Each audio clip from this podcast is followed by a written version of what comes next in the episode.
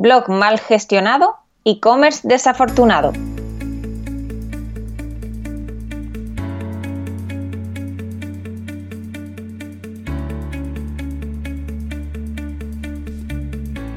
Hola, ¿qué tal? Bienvenida, bienvenido a Paradisers, el podcast del equipo de Marketing Paradise. Te habla Jorge García, orgulloso cofundador de la agencia, y estás escuchando nuestro programa 45, en el que vamos a hablar de los blogs para las tiendas online.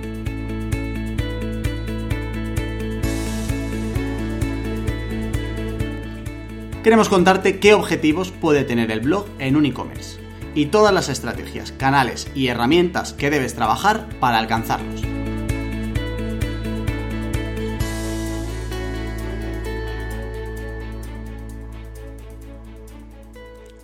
Y por supuesto, para hablar de blogs, sea de lo que sea, me acompaña la reina de las palabras en Marketing Paradise, Laura Mengíbar. ¿Qué pasa, Laura? ¿Cómo estás? Pues muy bien, Jorge. La verdad que encantada de hablar de este tema porque la verdad que este tema justo me apasiona. Así que muy contenta. ¿Tú qué tal estás? Yo bastante bien. Eh, no me puedo quejar. Me apetece ya volver a la oficina, tengo que reconocerlo. Ya apetece un poco. Pero bien en general. Eh, hacía mucho que no pasabas por aquí, ¿verdad?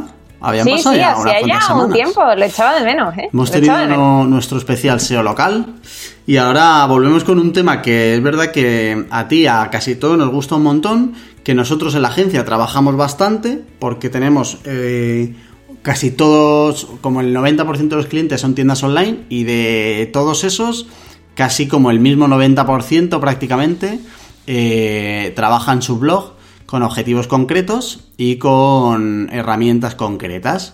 Y entonces de eso te queremos contar hoy. Queremos contarte que si tiene sentido o no tiene sentido el tener un blog para una tienda online, qué le debes pedir al blog y qué le debes dar al blog para que encaje de verdad y cómo hacer todo esto para que de verdad el blog te funcione como una herramienta para conseguir objetivos del tipo que sea cuando tienes una tienda online. Porque al final cuando tienes una tienda online tu objetivo siempre va a ser la parte transaccional pero el blog como tal también te puede dar cosas y puede ser una herramienta de marketing y puede ser interesante. Y entonces vamos a empezar a hablar por ahí eh, desde el principio, que es eh, objetivos. ¿Qué le podemos pedir al, blog? ¿Qué te puede dar el blog como herramienta? Eh, Laura, cuéntanos un poco qué objetivos le podemos asignar al blog en una estrategia general de marca dentro de un e-commerce. Vale, pues el primero de los objetivos y el más importante creo yo es el de eh, atraer tráfico a través del posicionamiento SEO. Creo que es básico cuidar un poco esta parte para atraer eh, a los usuarios que hagan eh, búsquedas informacionales. luego además está la obtención de leads, es decir, que la gente se suscriba a tu blog es mm, una idea fantástica si luego quieres enviarles, además de newsletter con otros eh, posts de tu blog, quieres enviarles promociones, ofertas, mm, vamos, es un, es un objetivo también muy, muy, muy importante. Eh, luego, mm, está claro que con el blog lo que intentas es convertirte un poco en referencia en el, en el sector. ¿Por qué? Porque si tú te conviertes en líder de opinión en tu sector, eh, vas a tener mucha más credibilidad frente al usuario para hablar de tus productos y tus productos van a tener eh, un valor añadido y, vamos, mm, vas a tener muchas más probabilidades de, vender tus productos frente a la competencia. Y otra cosa que también eh, es importante, otro objetivo, es dar valor añadido al, al usuario, o sea, no solo de presentarle tu producto, sino mm, darle una información complementaria que le va, le va a venir eh, fenomenal. O sea, le va a venir muy bien, es una información que le das gratuitamente al usuario, que va a agradecer y que además le va a venir muy bien para a lo mejor utilizar tus productos o saber cuándo los debe utilizar. Mm, vamos, es una información que, que, viene, que viene fenomenal. Y por último, eh, el último objetivo es llevar a los usuarios a, tu ficha de producto. O sea, eh, tú en un post puedes hablar de cómo utilizar tu producto eh, y luego llevar a los usuarios mm, a la ficha de producto. Eh, es una forma eh, sutil porque si ha llegado el usuario a tu, a tu blog, a lo mejor es porque estaba haciendo una búsqueda informacional y tú le has contestado, le has respondido esa, a esa búsqueda que tenía, pero luego además le estás, le estás diciendo, bueno, pues mm, cómo puedes solucionar este problema con tu, con tu producto. No sé si se me queda algún objetivo del blog, pero yo creo que más o menos he tocado todos, ¿no? Sí, em, o sea, son como cinco bastante buenos. Eh, yo quiero ah, como comentar alguno, a ver qué te parece. Primero, el, de la parte de SEO. Em, el objetivo de tráfico es como el primero que tú tienes que tener, o sea, que es como el objetivo que tendrías arriba del, del todo del embudo y es, oye, dentro de lo que yo vendo, ¿cómo voy yo a eh, conseguir más visibilidad para clientes que todavía no están en la fase de compra. Es decir, clientes que todavía están comparando productos o que están informándose sobre las ventajas que tiene el producto o incluso en algunos sectores hay un montón de búsquedas de qué es el producto como tal, ¿vale? Porque puedes tener productos que no, que no sean mainstream, como un iPhone que todo el mundo sabe lo que es, y entonces sí que implica una parte primero de descubrimiento.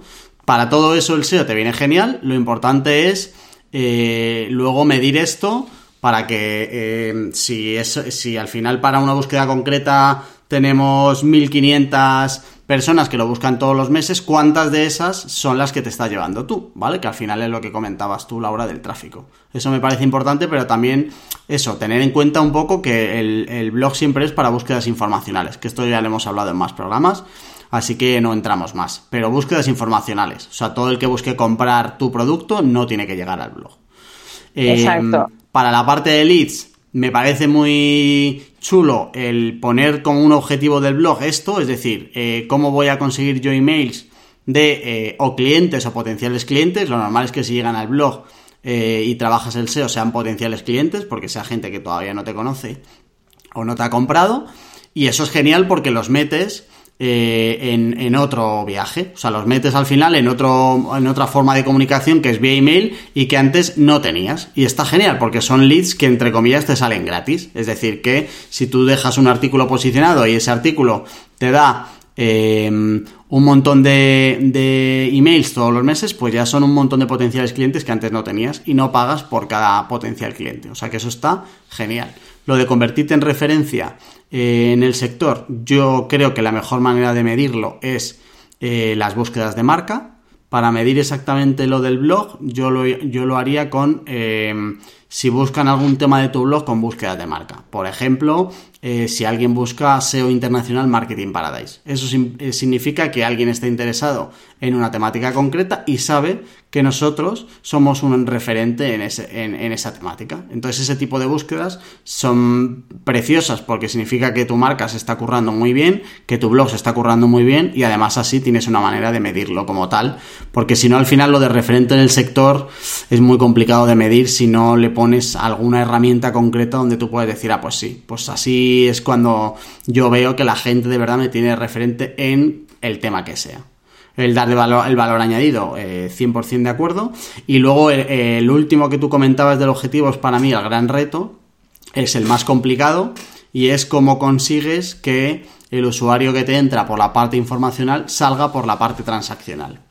Ni siquiera mm, necesitamos que compre en ese mismo momento, porque al final lo que tú decías, si es estamos en un momento de información, es complicado, depende del producto, a lo mejor hay productos que tú ya le has resuelto la última pregunta que tenía y entonces puede tener sentido que compre. Pero aunque no tenga sentido, sí que sería bueno que además de darse cuenta que, de que tú sabes que darse cuenta de que tú sabes del tema, eh, que también sepa lo que vendes. ¿vale? Y además también te ayuda a ti a saber en qué tipo de productos o categorías o fichas está interesado ese usuario para volver a impactarle. Porque yo añadiría a estos objetivos uno más, que en realidad es como intrínseco de primeras, pero que hay que hacerlo, hay que configurarlo un poco y tenerlo en cuenta, que es el quedarse con las cookies, ¿vale? Para saber ese usuario que ha entrado por el blog y ha terminado en una ficha o una categoría, eh, en qué productos está interesado para luego poder hacer campañas enfocadas a público que ya te conoce y entonces no tener que estar viviendo siempre de costes por clic de público nuevo que siempre van a ser mucho más altos que los costes por, que los costes por clic de alguien que ya te conoce. Al final el objetivo del blog también te puede ayudar para que entre un montón de gente eh, eh, arriba del todo del embudo y a medida que baje el embudo sea mucho más barato que si el primer impacto arriba del todo es una campaña de AdWords, por ejemplo. Si te parece bien, Jorge, yo creo que estaría bien dar como un pequeño ejemplo de, eh, este proceso de que una, un usuario te entre por la parte informacional y termine en la transacción, transaccional. Em, a ver, eh, un ejemplo muy claro es que una persona busque algo así como propiedades de la manteca de karité, por ejemplo. Eh, tú en tu blog lo que vas a hacer es contestarle eh, a, esa, a esa búsqueda y le vas a hablar sobre todas las propiedades que tiene la manteca de karité. Pero además le vas a dar una información extra, una información que, que, que te viene muy bien para llevar al usuario la ficha de producto y es dónde encontrar la manteca de karité o cómo aplicar la manteca de karité en tu rostro, en tu cabello o lo que sea. Y ahí vas a decir que eh, hay mm, productos, eh, pues eso, para el rostro, para el cabello, que los incorporan como tal, tal y tal. Y vas a meter tu ficha de producto. Eh, es una información que seguramente le va a interesar al usuario que llegó por una búsqueda mm, informacional. Seguro, porque si está buscando las propiedades de la manteca de karité mm, para la cara o para el cabello, será porque los quiere aplicar. Así que, yo creo que es un ejemplo muy visual. Eso es. Entonces el usuario entraría a las fichas de producto que nosotros le hemos puesto en el blog.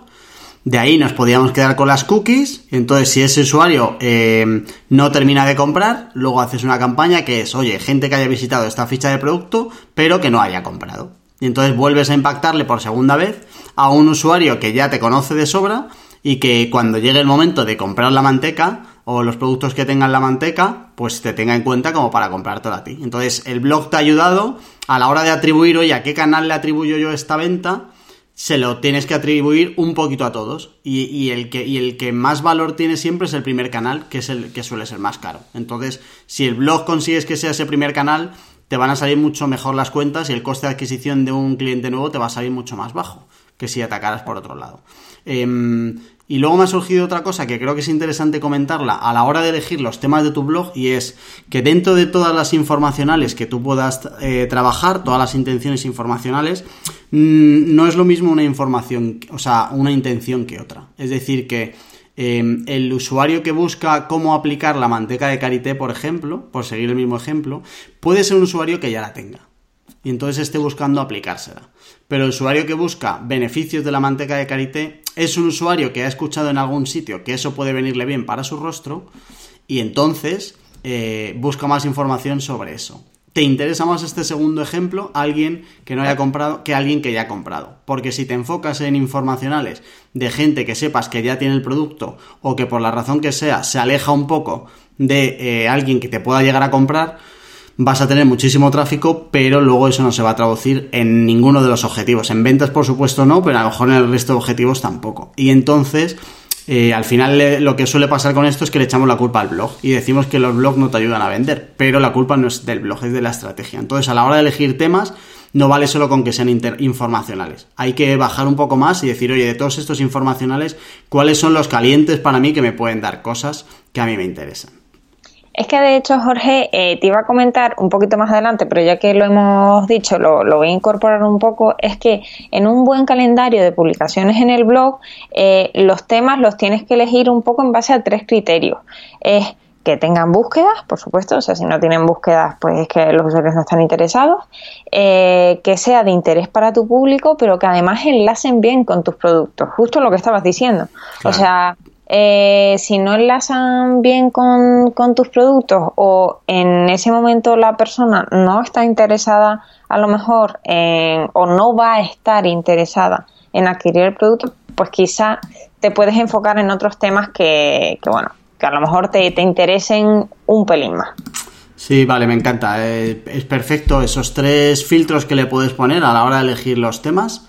Eh, me parece genial. Lo de que tengan búsquedas yo no lo dejaría solo a SEO, es decir, que puedes tener un blog sin tener SEO, si tienes una comunidad enorme en redes sociales, por ejemplo, eh, te podría funcionar, pero aunque no hagas SEO, sí que te puede interesar ver las búsquedas para entender si tiene interés o no tiene interés. Es decir, que em, puedes no tener SEO, pero si tú te das cuenta que hay un montón de gente buscando en Google algo concreto, pues va a tener una necesidad igual. O sea que puedes llegar a igual.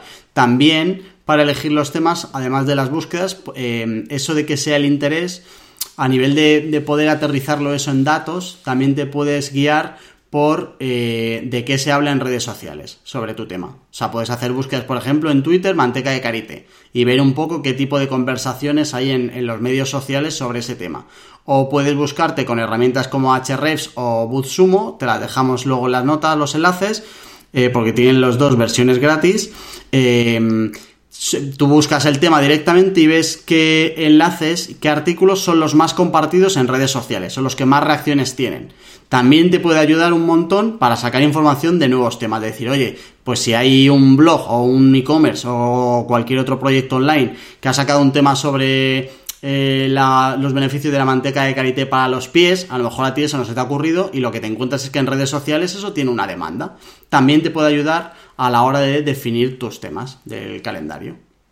Sí, sí, por supuesto. Y además otro tema que también estabas comentando que es eh, no solo revisar las redes sociales en general, sino los blogs de tu competencia. Es así, o sea, revísalos porque te van a dar ideas te van a dar ideas que a lo mejor a ti no se te habían ocurrido o tú puedes eh, darle un giro o una información extra eh, a ese tema, mm, tenlo, muy presente. Pero eh, una cosa que quiero también señalar es que sí, aunque tus temas tienen que enlazar bien con tus productos, no quiere decir, esto no quiere decir que absolutamente todos tus temas y todos tus posts eh, deriven en una ficha de, producto. ¿Por qué? Porque el usuario se puede cansar si a lo mejor se suscribe a, tu newsletter y ve que todos los posts son exactamente iguales, que lo único que estás buscando es eh, que termines en la ficha de producto, el, usuario se puede cansar. Eh, tienes también otros objetivos que a lo mejor es hacer un buen enlazado interno y que el usuario vaya entre diferentes posts de tu blog. Em, de esta manera haces que el usuario no se aburra de ti, no piense que em, le estás bombardeando constantemente con, productos y, no se va a cansar. Simplemente este, esto hay que tenerlo en cuenta, lo de intentar hacerlo bien con tus productos, pero no absolutamente en todos los posts. Sí, esto es importante. ¿eh? De hecho, em, toda la conversación, en la gran mayoría, nos estamos centrando con el foco en el contenido que sí que contenidos tienen demanda, que le interesa al público, etcétera. Luego hay que enlazarlo con los productos. Pero ojo con enlazar todos los contenidos, sean el tipo de contenido que sea, con los productos.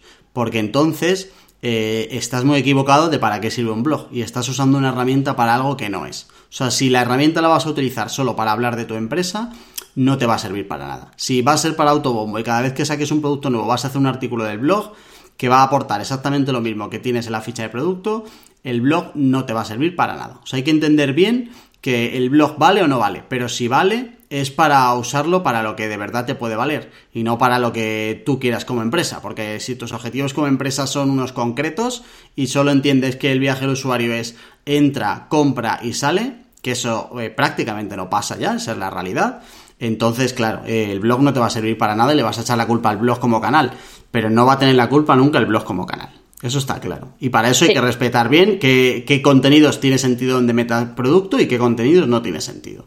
Cuando miramos las búsquedas, antes ponías tú el ejemplo bueno de dónde comprar. Es verdad que luego hay un momento donde la gente busca directamente dónde comprar el producto concreto. Perfecto, pues ahí a lo mejor sí que tiene sentido que respondas a esa necesidad. Pero cuando te vayas a algo ultra informacional de qué es no sé qué, te va a costar un poco más el engancharlo y como lo fuerces, lo, vas a pegarte más tiros en el pie que otra cosa. Y luego al final esto también son pruebas. Y enlazar muy bien qué formato de enlace entre el post y el producto es el que mejor te funciona. Porque nosotros hemos probado con enlaces en el texto, hemos probado con banners, con banners de diferentes tipos, etcétera. Entonces, prueba un poco qué es lo que más sentido tiene para que enganche bien entre el post y el, y el producto. Y luego mides, mides los clics que ha tenido ese enlace y a partir de ahí luego optimizas y a correr, que es como se hace todo, casi todo en digital. Em, y enlazado con lo que comentábamos ahora de, oye, que el blog eh, no va a tener sentido eh, si te pones a enlazarlo, o sea, si lo, si lo aplicas mal el blog, em, también puede darse un caso donde, o varios, a mí se me ocurren varios, donde no tenga sentido tener un blog para una tienda online. Es decir, que al final tener una tienda online no tiene por qué tener un blog siempre. Em, ¿Te parece, Laura, que tú hagas de pro blog y yo haga de anti blog? Sí, a ver, Jorge, te explico. Es que yo con este tema, eh, con este debate, eh, lo que hice fue hablar con mis compañeros. Vale, vale. con mis compañeros y, les pregunté, les dije, mira, a mí la verdad es que creo que prácticamente no se me ocurre un caso en el que no tenga ningún sentido crear un blog en un e-commerce. Eh, ¿Se os ocurre algún caso? Y a mis compañeros también tengo que decir que hice un poco de puede ser un poco de trampa porque hablé con nuestro SEO team. Ah, con, eso no hay nada que hablar. y, claro, mm, me, me, comentaban, pues mira, la verdad es que no, no se me ocurre. Digo, pues a mí tampoco, porque aunque vendas, yo qué sé, un algo muy específico de unos tornillos de no sé qué, bueno, pues siempre puedes hablar qué hacer con esos tornillos, eh, algún consejo de bricolaje, eh, siempre puedes sacarle punta. Eh, pero quiero que, de verdad tengo curiosidad porque me dejes esos ejemplos en los que tú dices que no siempre funciona un blog en vale. Unicom. Vale, venga. Em, a ver, tengo ahora un poco de presión porque veo que está toda la empresa contra mí, ¿vale? Pero voy a intentar salir de esto. Em, si yo, por ejemplo, fuera Hawkers, no tendría un blog, ¿vale? Es decir, si yo tengo productos donde hay cero búsquedas o sea, cero, cero dudas sobre el producto. Todo el mundo sabe lo que es una gafa. Si yo fuera Apple, por ejemplo, no tendría un blog. ¿Por qué? Porque, bueno, eh, Apple en este caso sí, porque seguro que hay un montón de dudas así como técnicas del aparato y tal. Pero si vendiera bolsos para mujer, no tendría blog. Si mm, vendiera las gafas de sol, no, no tendría blog. O sea, si fuera algo como muy, muy, muy conocido, muy, muy emocional, muy, muy fashion, no tendría blog. Y en el otro extremo tampoco. Es decir, que si fuera algo muy, muy concreto, muy, muy nicho, eh, tampoco tendría blog. Si vendiera eh, maquinaria para hostelería, vendiera neveras para restaurantes o em, mamparas de estas, estanterías donde te ponen luego los pinchitos, si yo vendiera eso, no tendría blog. Esos son dos casos que están cada uno como en los dos extremos. De algo que no necesita búsquedas de ningún tipo y algo ultra nicho que tampoco necesita búsquedas que se ataquen desde el blog, ¿vale? O sea, no me veo al propietario de un restaurante y conozco a alguno visitando el blog de su empresa mm, que le vende las freidoras. Y por el otro lado igual, tampoco veo, en, el lado de Hawkers a lo mejor puede jugar más que si como proponer estilos o hacer entrevistas con famosos o algo así, pero no digo que no salgan temas, digo que no va a tener mucho retorno el blog en, estos dos casos. ¿Qué te parece? Eh, yo creo eh, que siempre eh, hay alguna búsqueda informacional que si no tienes un blog a lo mejor se te está escapando. Y te voy a poner el, el, en el ejemplo que me dijiste de los bolsos de mujer, por ejemplo. ¿Qué tal si haces un post sobre eh, los eh, bolsos que se vieron en la última eh, pasarela Cibeles, por ejemplo, la mm, Madrid Fashion Week o como se llame, que no estoy muy puesta en el tema, la verdad, eso está claro. Eh, y enlazarlos con algunas características que tengan los tuyos muy parecidas. Pues a lo mejor si las personas están buscando los bolsos que pasaron por la Madrid Fashion Week, no están buscando tus bolsos de mujer, pero eh, se, o sea, de, forma em, un poco, em, vamos, que, que, realmente es una información que ellos están buscando y se han encontrado con que hay bolsos para mujer que tienen esas mismas características o características similares que a lo mejor son em, más asequibles. No sé, eh, o no sé qué otros, otros ejemplos me pusiste, pero creo que siempre se le se le puede sacar eh, al blog. Mm, creo que siempre se le puede dar una vueltilla. A ver, yo sí me planteo un escenario donde al final el blog requiere una inversión importante, ¿vale? De lo que es producir, ya no solo el producir el contenido, sino luego el, pues si le metes SEO, le metes SEO, o luego el, moverlo, etcétera. Em, yo en los casos que te he puesto, eh, no metería ni un solo euro en el blog. Que puede haber alguna búsqueda y no sé qué, vale, pues atacas las pocas búsquedas que haya, lo haces una vez y ya está pero al final el blog como herramienta de que, al final el, corazón del blog siempre ha sido la actualización constante. Para estos dos casos me cuesta mucho ver una actualización constante. Dile a mis compañeros que si algún día montan una empresa de venta online de freidoras y mamparas y neveras y eso, que si van a hacer un blog que le den una vueltecita a esto. venga, vale. Eh, venga, avanzamos. Sí, venga, em, vamos a avanzar. La parte del SEO. Eh, la hemos tocado desde el principio porque es verdad que es lo que te puede catapultar a tener un blog donde solo haya picos de tráfico, en plan de lo muevo por redes sociales y tengo un pico dos, tres días, a tener de verdad, de verdad una línea de flotación mucho más alta de tráfico recurrente. Eh, pero hay algo más que quieras comentar, Laura, de cómo, eh, cómo de importante es el SEO en un blog, que para mí casi, casi tienen que ir unidos. Sí, sí, para mí también. O sea, para mí es básico el SEO en un blog, si no, no tiene mucho sentido. O sea, es como si abres un, yo qué sé, una tienda en el desierto. O sea, tienes que hacer que, que los usuarios que están buscando eh, información relacionada con tu producto, pues lleguen a él de alguna manera. Entonces, mm, hay que, atacar un poquito la, la parte de SEO. Además, creo que es tan importante como que si en algún momento, por lo que sea, y esto mm, puede pasar, eh, mm, dejas de escribir con tanta regularidad en tu blog, eh, pasas una época en la que no tienes presupuesto para dedicar a tu blog, lo que sea, lo bueno es que los posts que tú ya escribiste, que ya publicaste y que ya están posicionados, estos, esos te van a seguir generando tráfico. Y creo que, es mm, súper importante. De todas maneras, tenemos un podcast con nuestro SEO team, con Pablo Segade y Sara Velasco, que vamos a dejar en los recursos del programa, en los que ellos hablaban de forma mucho más extensa sobre cómo ayuda Google a, tu blog. Vale, pues te lo dejamos en las notas. A mí me parece importante porque mm, eh, para mí son esteroides, o sea, es un trampolín lo que te puede dar eh, el tener un blog con SEO a no tener un blog con SEO. O sea, te puede dar una diferencia enorme y es lo que tú dices. Si en algún momento tienes que bajar el ritmo o tienes que pausarlo, vas a seguir teniendo ese tráfico recurrente que de otra manera no tenías si sigues trabajando el SEO, ¿vale? Y al final eh, lo tienes que trabajar desde el principio. O sea, desde las categorías que vas a tener en tu blog hasta artículo por artículo, encontrarle su palabra clave y optimizarlo para de verdad luego tener opciones.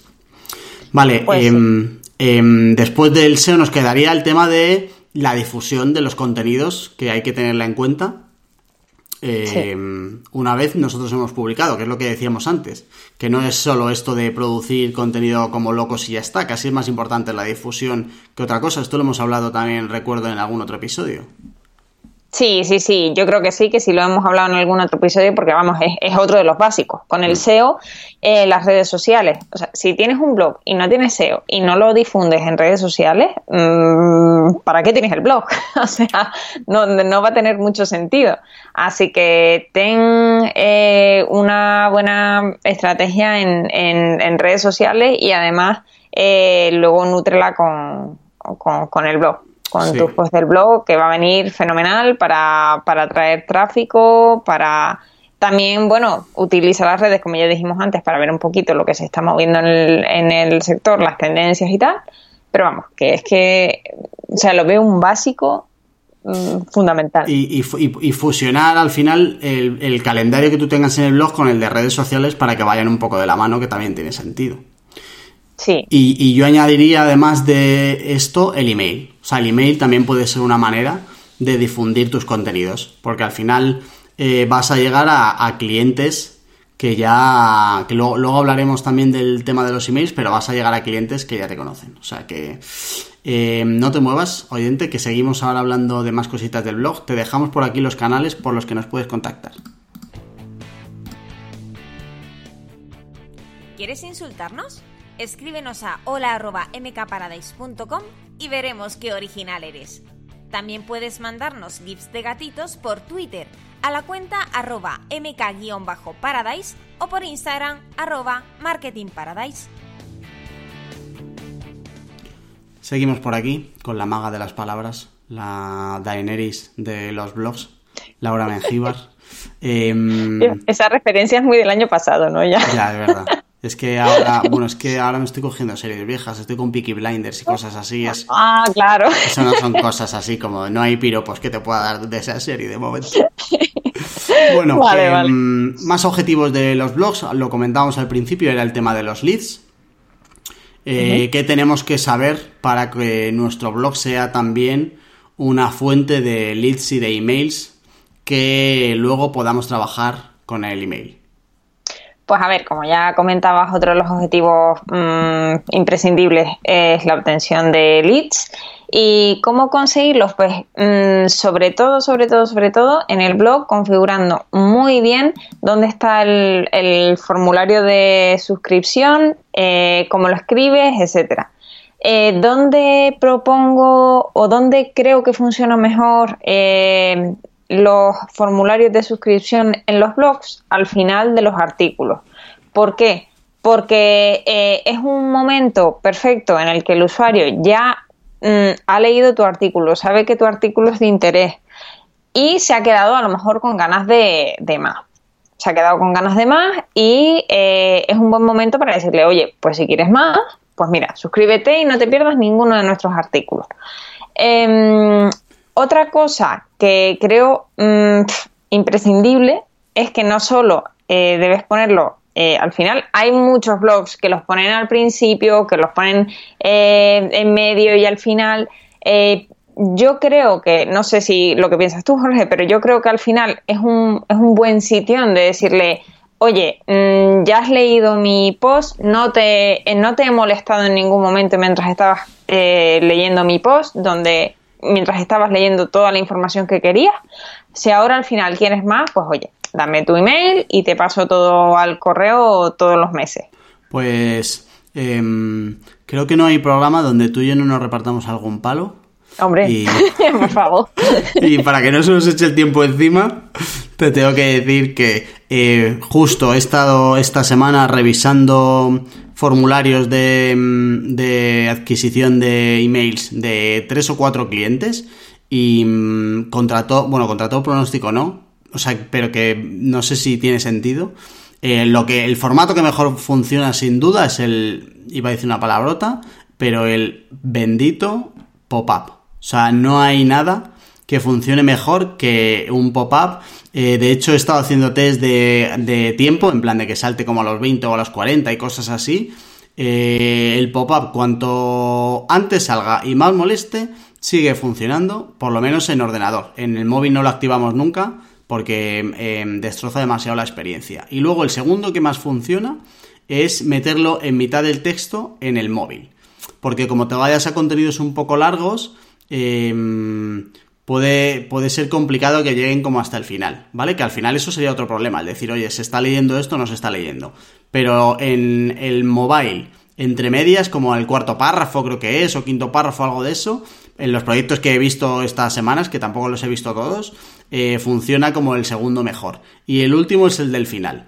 Pero también es verdad que depende del proyecto, porque si tienes proyectos eh, donde en uno de los formatos ofrezcas descuentos de primera compra, te cambia mucho. Pero los, que son proyectos 100% de suscripción al blog, que no hay ningún tipo de oferta comercial de la parte transaccional, el pop-up en ordenador arrasa. El problema de eso, claro, tienes que mirarlo por formato, porque si lo miras en, dato global, eh, te van a salir más en mobile, pero porque hay mucho más tráfico en mobile. O sea que no, no vale, pero lo que es en ordenador, el pop-up destroza.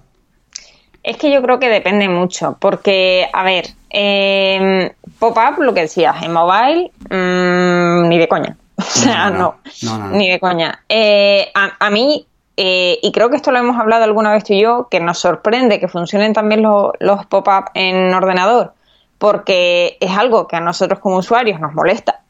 es así. Sí, sí, sí. Pero bueno, pero funciona pero funciona. Es igual que cuando te metes en Booking y pone queda tres camas o cuando te metes en un e-commerce y dice Pepita acaba de Pepita de Madrid acaba de comprar esto. Mm, funciona, mm, aunque no nos entre en la cabeza, eso funciona.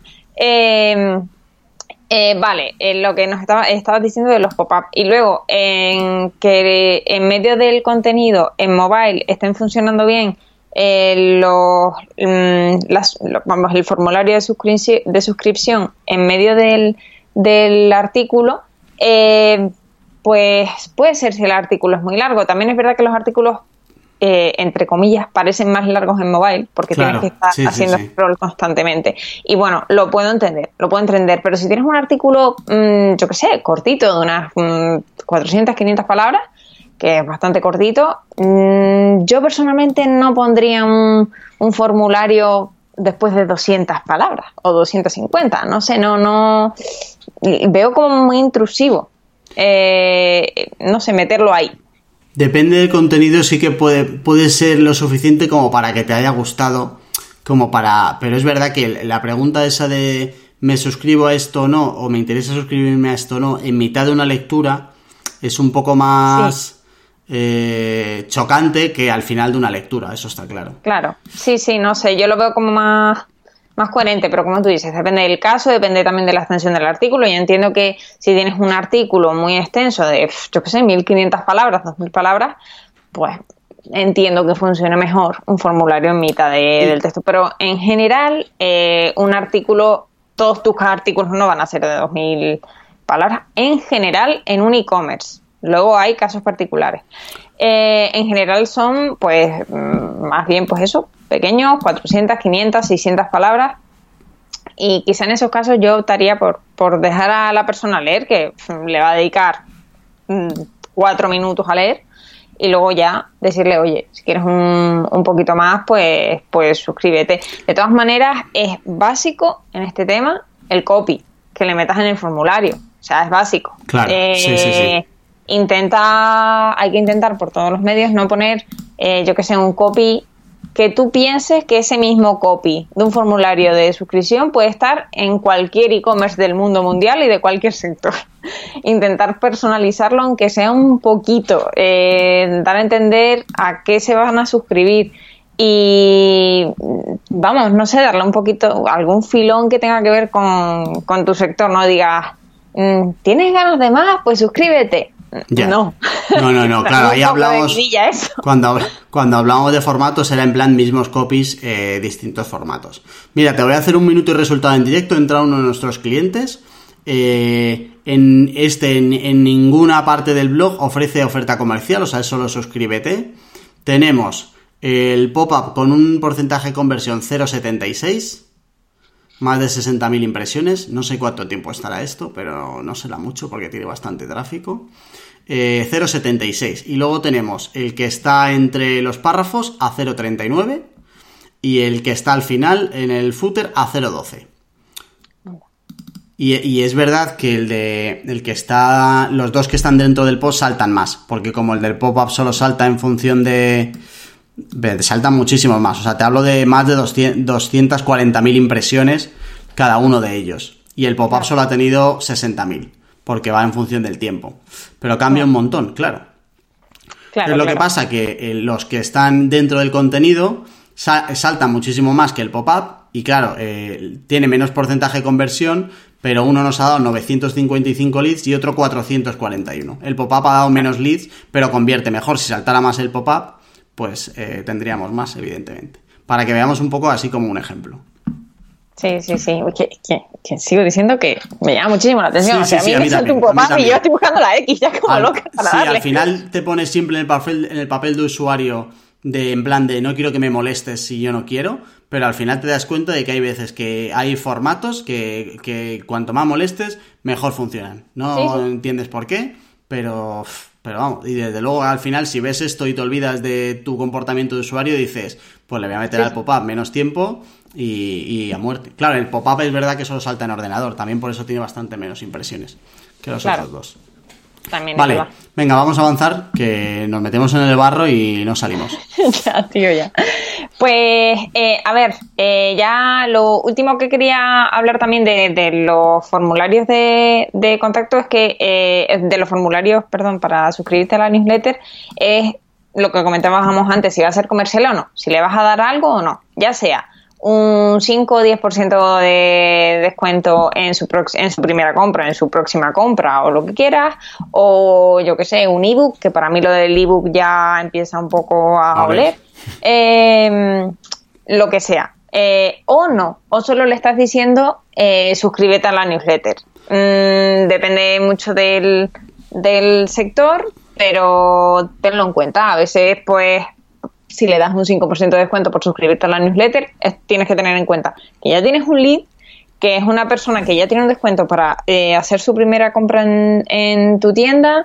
Eh, vamos, que es más jugosa. Ahora, depende del sector. Si tienes una agencia, si tienes una agencia de viajes online, por ejemplo, quizá a la persona le interesa más eh, conocer nuevos destinos que, que le hagas un descuento en su próximo viaje, que, no sabe todavía si va a viajar o no, es, un, es un desembolso muy grande, no es, un, no es una compra impulsiva. Ahí a lo mejor no tendría tanto sentido y le puedes decir simplemente que se suscriba al blog. Es que depende del caso. Y si, y si no tienes nada que darle a cambio, o sea, si no tienes descuento o no tienes ebook o no tienes nada, eh, ahí es importante el copy de los formularios para decirle, más allá de lo que le puedas dar, qué ventajas tiene el suscribirse a esto. O sea, que sepa que le va a llegar, o a lo mejor no hace falta cada cuánto, pero que sí que se pueda hacer una idea de, de vende tú la suscripción, porque suscríbete para estar al tanto de nuestras novedades.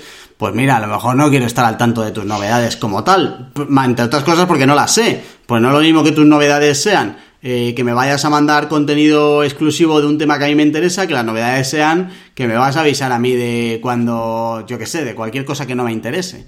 Entonces dime un poco qué es lo que me voy a encontrar eh, al suscribirme para que no tenga que hacer el salto de fe de me apunto y ya entonces luego voy a ver lo que me dan, porque eso cambiará un montón también eh, tu porcentaje de conversión de visita a lead, eso seguro.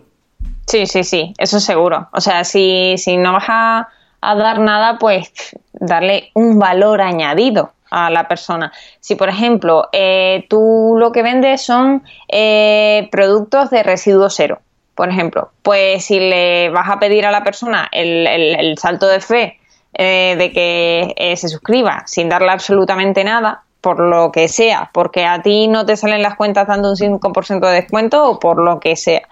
Eh, si no das nada, pues eh, dile a eso, o sea, ponte en los pies en los zapatos de ese usuario y piensa, bueno, pues esta persona que está buscando eh, alternativas más ecológicas para su día a día. Pues a lo mejor no le tienes que decir suscríbete para estar al tanto de nuestras novedades, a lo mejor tienes que decirle suscríbete y descubre nuevas formas de ayudar al planeta o algo así. Esa persona que está buscando justo eso en ese momento, pues por lo menos, estoy diciendo un copy que, me estoy eh, imaginando sobre la marcha, pero que tienes que darle a entender que, que, vamos, que le vas a dar nuevas ideas sobre algo que ya le interesa.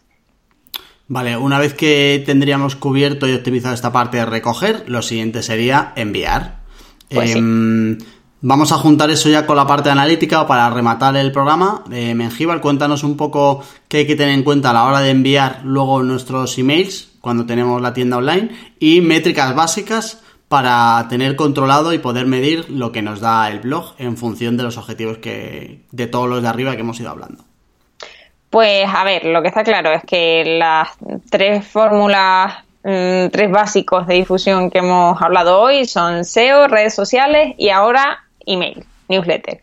Eh, envía, yo, yo, vamos, mm, aconsejo enviar newsletter mensuales eh, con, los, con los posts del blog. Y lo que ya dije en otro programa y reitero es que siempre que se pueda, siempre que te, siempre que del presupuesto, aconsejo personalizar esas newsletters, porque hay herramientas que mandan una newsletter automática al mes con los últimos posts del blog, pero es automática, se nota un montón y es muy poco personal, no sé. Mm, siempre que puedas, personalízalo un poco, piensa un copy que sea adecuado para esa newsletter para que la persona haga clic y, abra ese email porque, o sea, si puedes, utiliza todos los canales a tu alcance para, que la persona realmente entre a tu blog. Y si en tu blog tienes em, artículos que están, como decíamos antes, enlazados con tu producto, pues puede que la persona